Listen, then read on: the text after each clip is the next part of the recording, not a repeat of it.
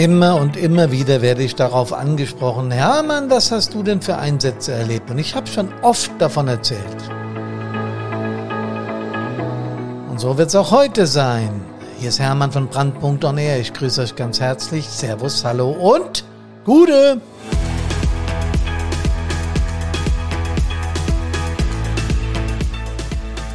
Ja, über Einsätze werde ich oft gefragt, was hast du alles so erlebt?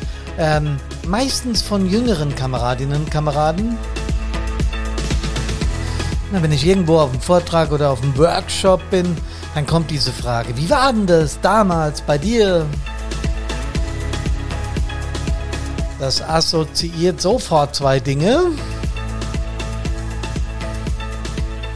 Und zwar einmal dass die Kameradinnen und Kameraden, die mich das fragen, natürlich ganz stark an Einsatzerfahrungen interessiert sind und zweitens mal, dass ich schon Tick älter bin. Ja, damit muss ich wohl leben. Ich habe 40 Jahre äh, Erfahrungen im Einsatzdienst und ich habe das mal ausgerechnet, nicht um anzugeben, sondern um äh, ja, es hat mich einfach auch interessiert, wie viele Einsätze hast du denn gefahren? Und es kamen so ungefähr 10.000 zusammen, wenn man das alles zusammenrechnet. Da waren viele langweilige dabei und eine BMA hier und eine Ölspur dort und ein abgeknicktes Ästchen da und eine vermeintlich gefährliche Situation, die sich dann als solche überhaupt nicht entpuppt haben. Das alles habt ihr wahrscheinlich auch schon erlebt. Und die Erfahrungen, die man daraus zieht, die kann man später sehr gut in seine Aktion und in seine Reaktion als Führungskraft einfließen lassen, Zumindest, wenn man am Anfang der Karriere steht. Denn am Anfang nimmt der Feuerwehrmann Befehle entgegen. Später als Führungskraft auch, weil es gibt ja immer einen, der drüber steht, also fast immer. Und ich habe mir mal Gedanken gemacht, gab es denn in früheren Zeiten Unterschiede? Ist es heute inzwischen anders im Befehlston, wenn äh, der Piepser geht? Genau so, ja. Die analoge Geschichte kennt ihr noch. Ganz sicher. Ähm, oder auch,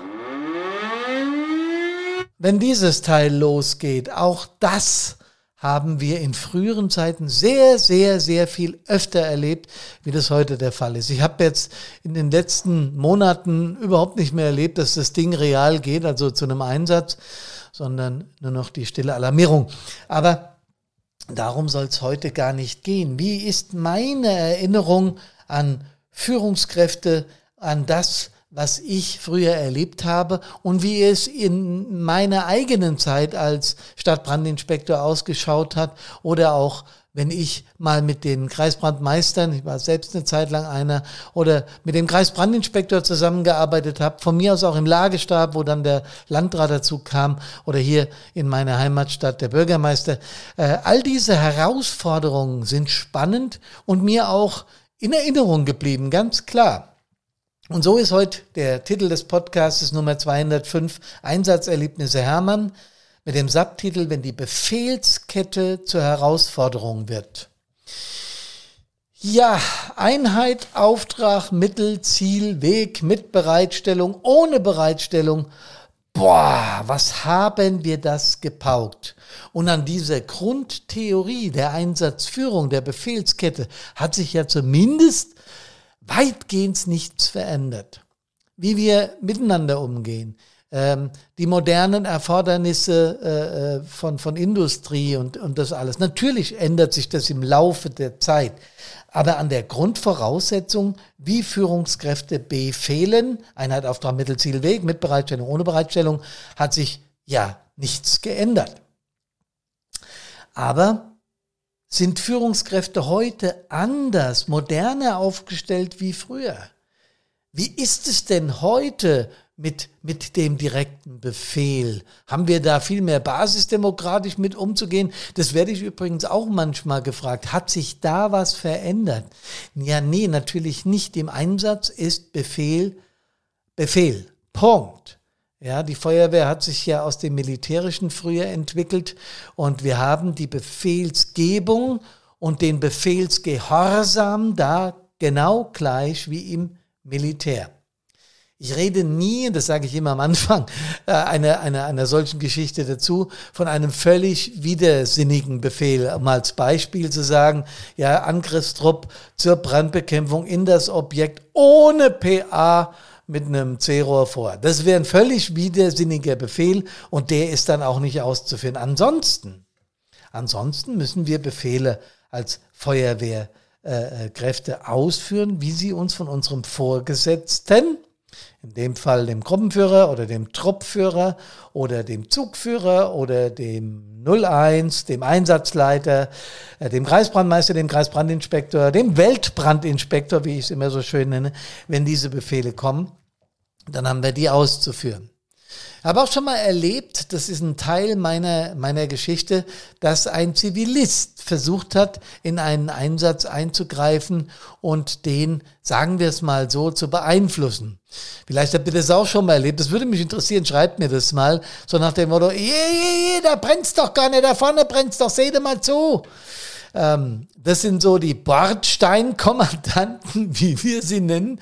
Ähm, und da geben wir ja nicht viel drauf. Äh, die haben wir dann in der Regel abgekanzelt. Ey, äh, sie haben überhaupt keinen keinen Überblick, was so los ist. Bitte halten Sie sich aus dem Einsatz raus. Ich habe es aber auch erlebt, dass mal ein Mensch in einen Einsatz, in ein Einsatzgeschehen eingreifen wollte, ein Politiker, weil er glaubte, die Hochwasserlage in seiner Straße wäre ja extremer wie in der Innenstadt. Der hat nicht ganz in der Innenstadt gewohnt, sondern eher am Rande. Und da war aus meiner und meiner, meinem Führungsstab äh, äh, Wahrnehmung, war die Einsatzsituation bei weitem nicht so exzessiv wie in der Innenstadt. Und deswegen haben wir befohlen, zunächst äh, in der Innenstadt äh, ja, sich einen Überblick zu verschaffen, auch weil da in manchen Objekten äh, Lebensgefahr für die Bewohner bestand, weil das Wasser so schnell anstieg, dass wir unbedingt schauen mussten, dass wir da erstmal alles evakuiert bekamen. Und dieser Mensch, Politiker hier in meiner Heimatstadt, sagte, ihr müsst zwingend dahin kommen, bei uns droht das Wasser in den Keller zu laufen. Ähm, als ich dann sagte, die, die äh, Ab, die Abwicklung des Einsatzes und die Prioritäten setzt der Führungsstab und ich als 01 ist er dann ein bisschen patzig geworden und dann habe ich ihn abgekanzelt. Mit wenigen klaren Worten abgekanzelt und habe gesagt, das, wir waren per Du, ich gesagt, das geht dich nichts an, halt dich raus. Äh, und dann hat er mir geantwortet, das würden wir demnächst an geeigneter Stelle besprechen. Und da ist mir dann ein Satz rausgerutscht, der mir hätte nicht so rausrutschen dürfen, als Führungskraft einer Feuerwehr. Ich habe dann Götz von Berlichingen bemüht. Vielleicht könnt ihr meine Emotionen nachvollziehen, aber es war natürlich nicht in Ordnung. Habe ich mich auch später für entschuldigt, allerdings nicht für den Einsatzbefehl.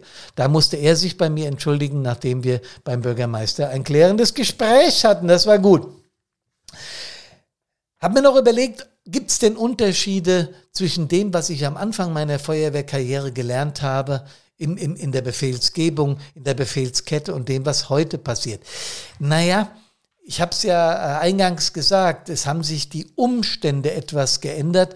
Wir hatten früher ähm, kein, äh, keine Artenschutznotfalleinheiten, wie die, wie die heute konstruiert sind, die zusätzlich alarmiert werden konnten.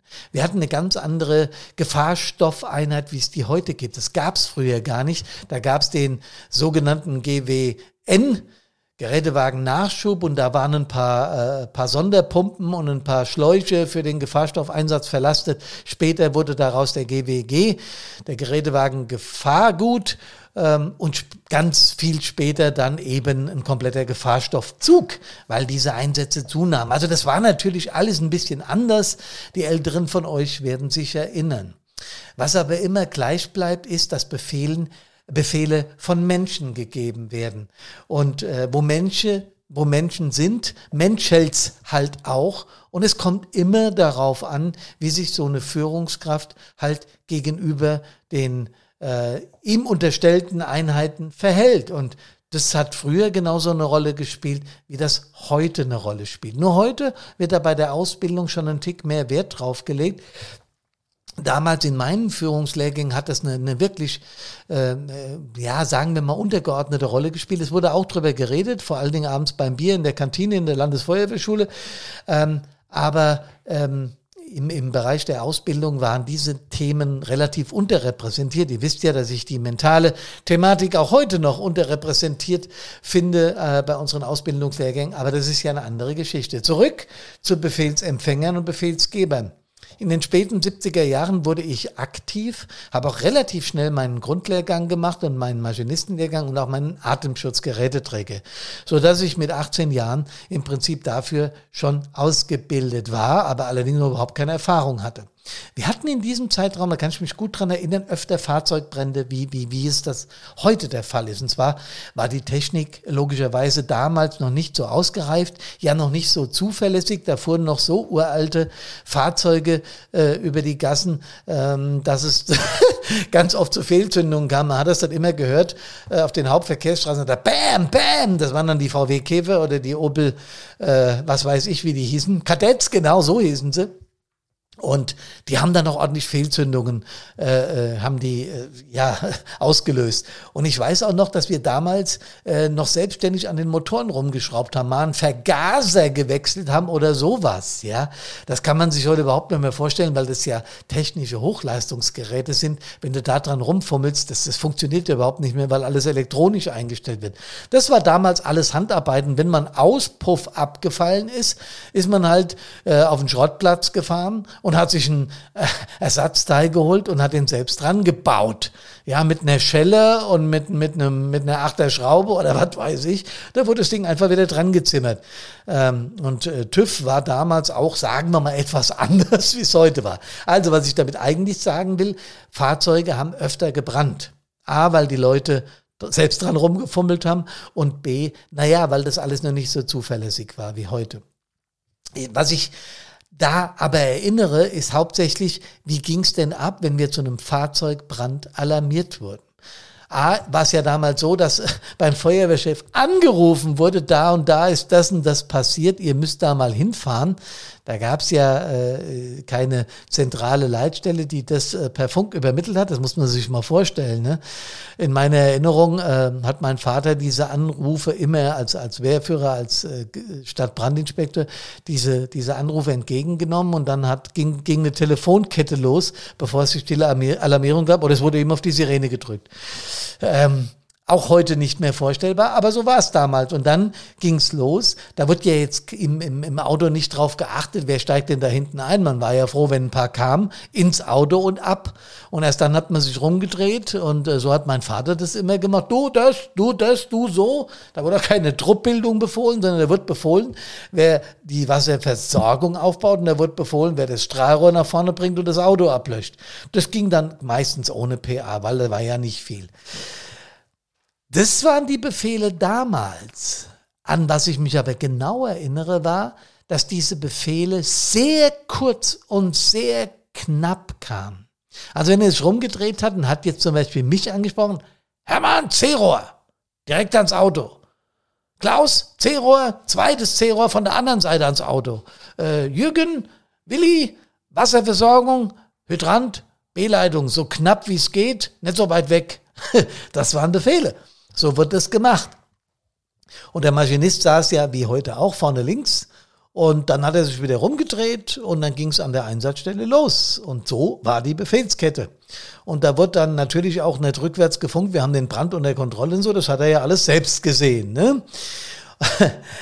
Äh, das war späte 70er Jahre. Dann kam irgendwann der Funk, Gott sei Dank. Also der vier, den 4 Meter gab es damals auch schon, aber den 2 Meter noch nicht. Und der, der, kam dann irgendwann, ich kann mich nicht genau erinnern, wann das war. Aber äh, natürlich, wenn es dann größer wurde, dann wurde natürlich auch anders befohlen. Und ich habe schon ein paar Mal einen IKEA-Großbrand erwähnt, das war 1984 hier in, in Hofheim-Wallau.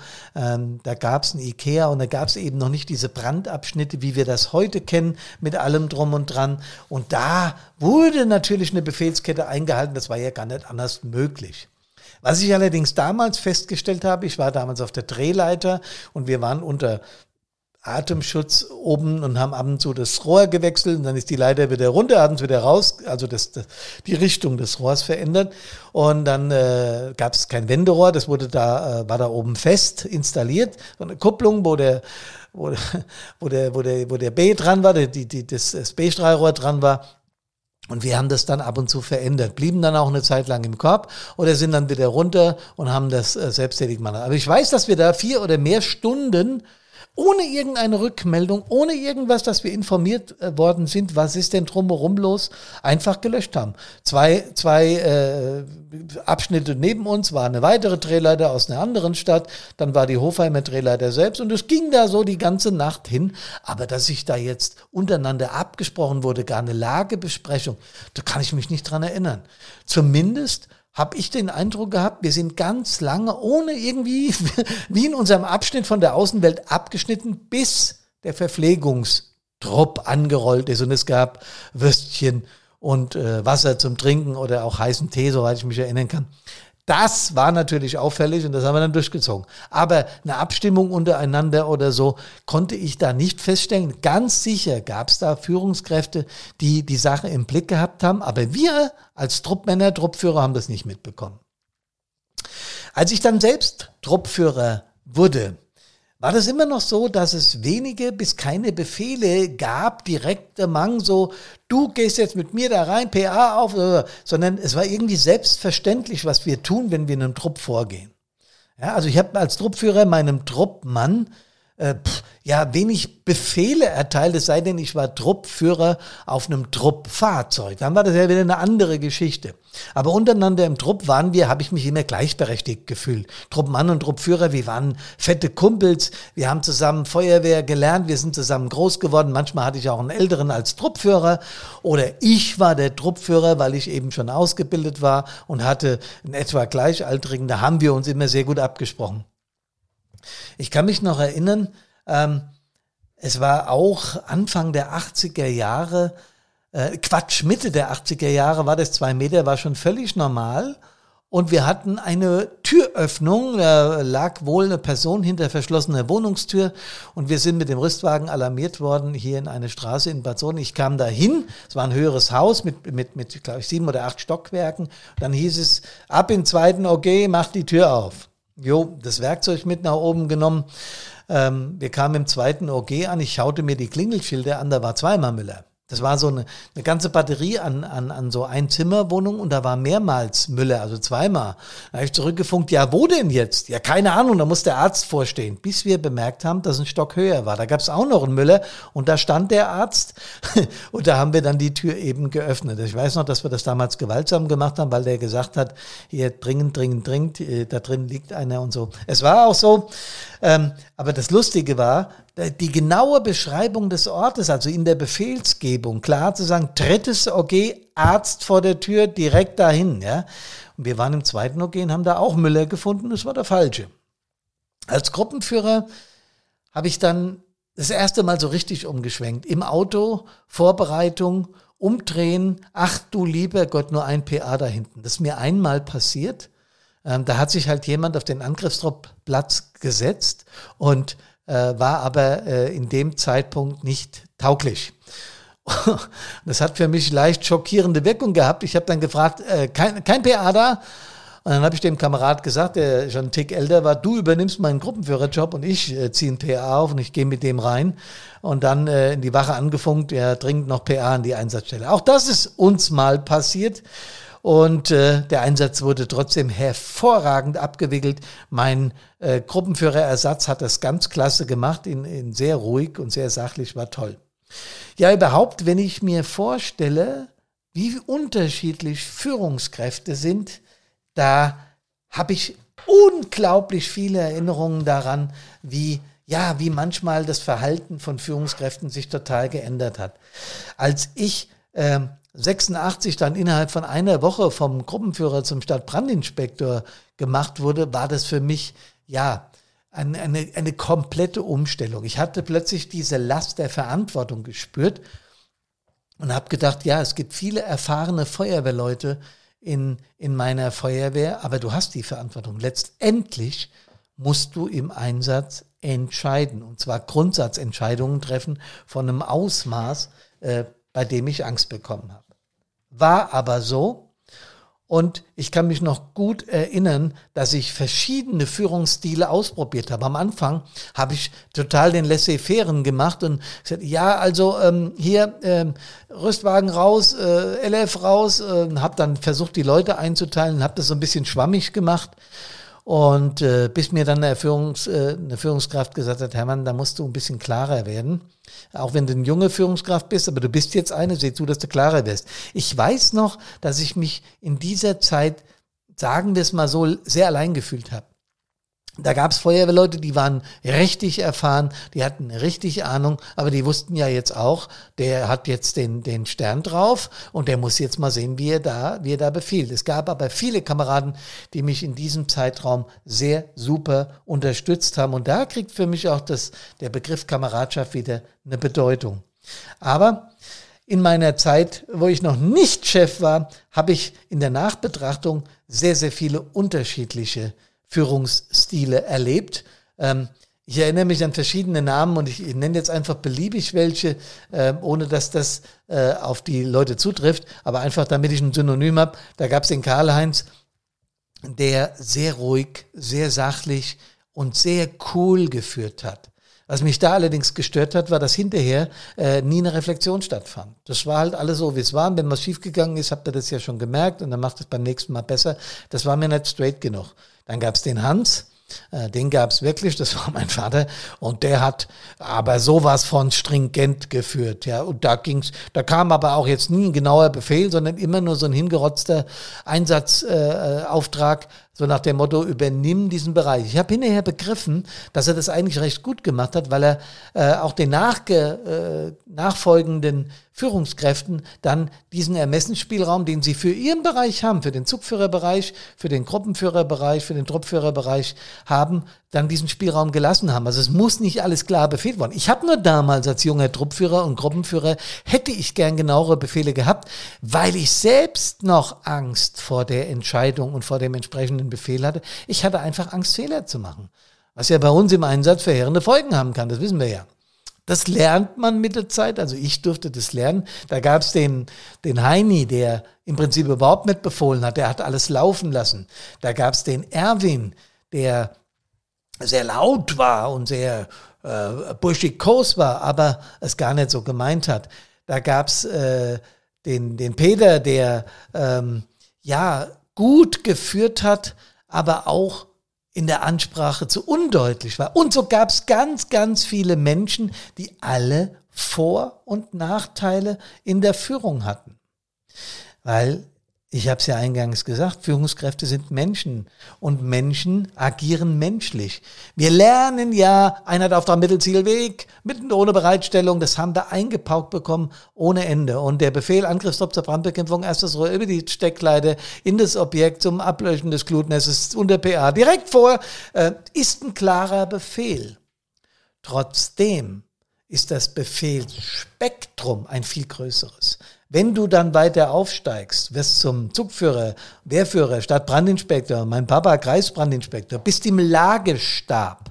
Das sind für mich auch ganz prägende Erinnerungen. Als Kreisbrandmeister war ich im Lagestab des MTK. Ich hab da, war da für Pressearbeit zuständig, aber ich habe dort auch mitbekommen, wenn bei Hochwasserlagen, bei, bei sehr großen Großbränden geführt wurde und es wurde nicht stringent geführt. Es gab einen KPI, der war da ein bisschen wackelig bei uns. Da kamen keine klaren Befehle. Dann merkst du sofort, wie die ganze Gemeinschaft eiert. Also wie, wie wenn der erste Befehl nicht klar ist, wir machen jetzt diesen Abschnitt und da schicken wir die hin und dann machen wir den Abschnitt und da schicken wir die hin. Wenn das nicht klar kommt, wird's mulmig, wird's schwierig, wird's wachsweich und dann verselbstständigen sich auch manche Einheiten. Deswegen ist mir sehr früh klar geworden, Basisdemokratie, Einsatznachbereitung, alles geil. Aber im Einsatz, die Befehlsgebung muss klar und verständlich sein. Und da wurde ich mir im, im Laufe meiner, meiner Einsatzzeit, also als, als, als Führungskraft, als 01 einer Feuerwehr oder später auch als KBM, äh, wurde mir sehr klar, wenn ich einen Abschnitt bekomme, habe ich den zu führen. Ich habe die Verantwortung dafür. Und Leute, wenn ich was nicht weiß, wenn ich irgendwas noch nicht erlebt habe und weiß momentan kein Mittel, um das einzugrenzen oder sonst was. Dann gibt es Menschen, die ich fragen kann. Dann gibt es Alarmierungsmöglichkeiten und so weiter und so fort. Und das habe ich dann, als ich immer erfahrener wurde als 01, meinen Führungskräften eingebläut. Warum habe ich das gemacht? Naja, um ihnen die Angst vor Entscheidungen zu nehmen. Weil du musst als Führungskraft in Sekundenschnelle entscheiden und befehlen. Bei manchen Befehlen braucht man auch einen Tick länger, die sollte man sich dann auch nehmen, wenn die gut abgewägt gehören. Aber wir haben nun mal nicht die Zeit zu sagen, wir diskutieren morgen weiter im Einsatz. Völlig unmöglich. Diese verschiedenen Typen an Führungskräften, die ich aufgeführt habe, die waren natürlich auch im normalen Leben. Da gab es den Extrovertierten, wie mein Vater, der sehr Buschikos geführt hat. Da gab es die Stilleren, die Zurückgezogeneren, die still und leise ihre Befehle ausgesprochen haben, aber auch klar waren. Es gab aber auch die, die geeiert sind. Ähm, ja, ähm, äh, der Wassertropf soll, äh, wie Mama, das wird schwierig. Das wird schwierig an der Einsatzstelle aufgrund meines Erfahrungswertes, also das, was ich an, so meine ich das, was ich an der Einsatzstelle erfahren habe, einen klaren Befehl treffen. Wenn ich merke, da ist, läuft was anders, den Befehl sofort umwerfen. Auch davor durften wir, das durfte ich lernen, keine Angst haben. Die Grundsätze von Führung und von Problemen in der Befehlskette sind immer menschlich. Wenn Emotionen eine Rolle spielen, und zwar Angst zu versagen, Angst, Fehler zu machen. Selbstüberschätzung, Großkotzigkeit, wenn ich befehle, wird hier durchgeführt. Nein, wenn ein Gruppenführer kam, sagt Hermann, da da entwickelt sich die Lage anders, dann haben wir den Befehl sofort umgestrickt. Und ich habe auch meinen Stellvertreter, der neben mir stand, meinen Gruppenführer ZBV, meinen Zugführer gefragt, wie ist die Lage da? Was empfiehlst du? So und so und so. Und aufgrund dieser, dieser Wahrnehmungen habe ich dann Entscheidungen getroffen. Und das ist gut und okay. Und ich weiß noch bei vielen Einsätzen, wenn Menschen sich beklagt haben, dass wir was anders gemacht haben als sie, ich habe den Hochwassereinsatz erwähnt, dann war dieser Mensch, der mich da einnehmen wollte, ein klarer Narzisst. Der hat gesagt, du musst und wenn du nicht, dann wird es Folgen haben.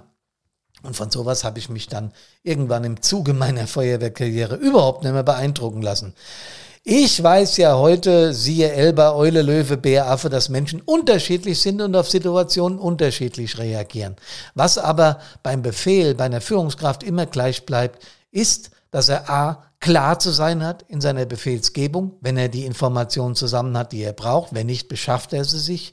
Und B, in der Einsatznachbereitung wieder basisdemokratisch zu agieren hat. Nämlich zuzuhören und zu sagen, was ist bei euch schiefgelaufen? Wie interpretiert ihr das? Und wenn einer sagt, hätte es nicht sein können, dass wir in die in der Richtung einen anderen Löscherfolg oder einen anderen Einsatzerfolg haben können, dann kann ich immer mit gutem Gewissen sagen, ich habe auf, auf Basis meiner Informationen im Elfer oder wo auch immer entschieden. Und wenn ich diese Information gehabt hätte, hätte ich auch anders entschieden. Das ist richtig. Also, auch eine Führungskraft hat nach dem Einsatz, und das Thema hatten wir ja letzt im Podcast und darauf gab es viele Rückmeldungen, deswegen habe ich es jetzt zum Schluss auch nochmal erwähnt, eine Führungskraft hat seine Befehle immer und immer wieder zu überprüfen und wenn nötig, neu zu gestalten. Das macht uns aus und wenn wir hinterher drüber gesprochen haben, wie der Einsatz war und dann noch kameradschaftlich in die Floriansstube gehen und einen Kaffee, einen Tee, ein Wasser oder ein Bier zusammen trinken, dann haben wir vieles richtig gemacht. Deswegen wünsche ich euch, Kameradinnen und Kameraden, dass ihr gesund aus allen Einsätzen wieder nach Hause kommt. Gesund an Körper, Geist und Seele. Servus, hallo und Gute.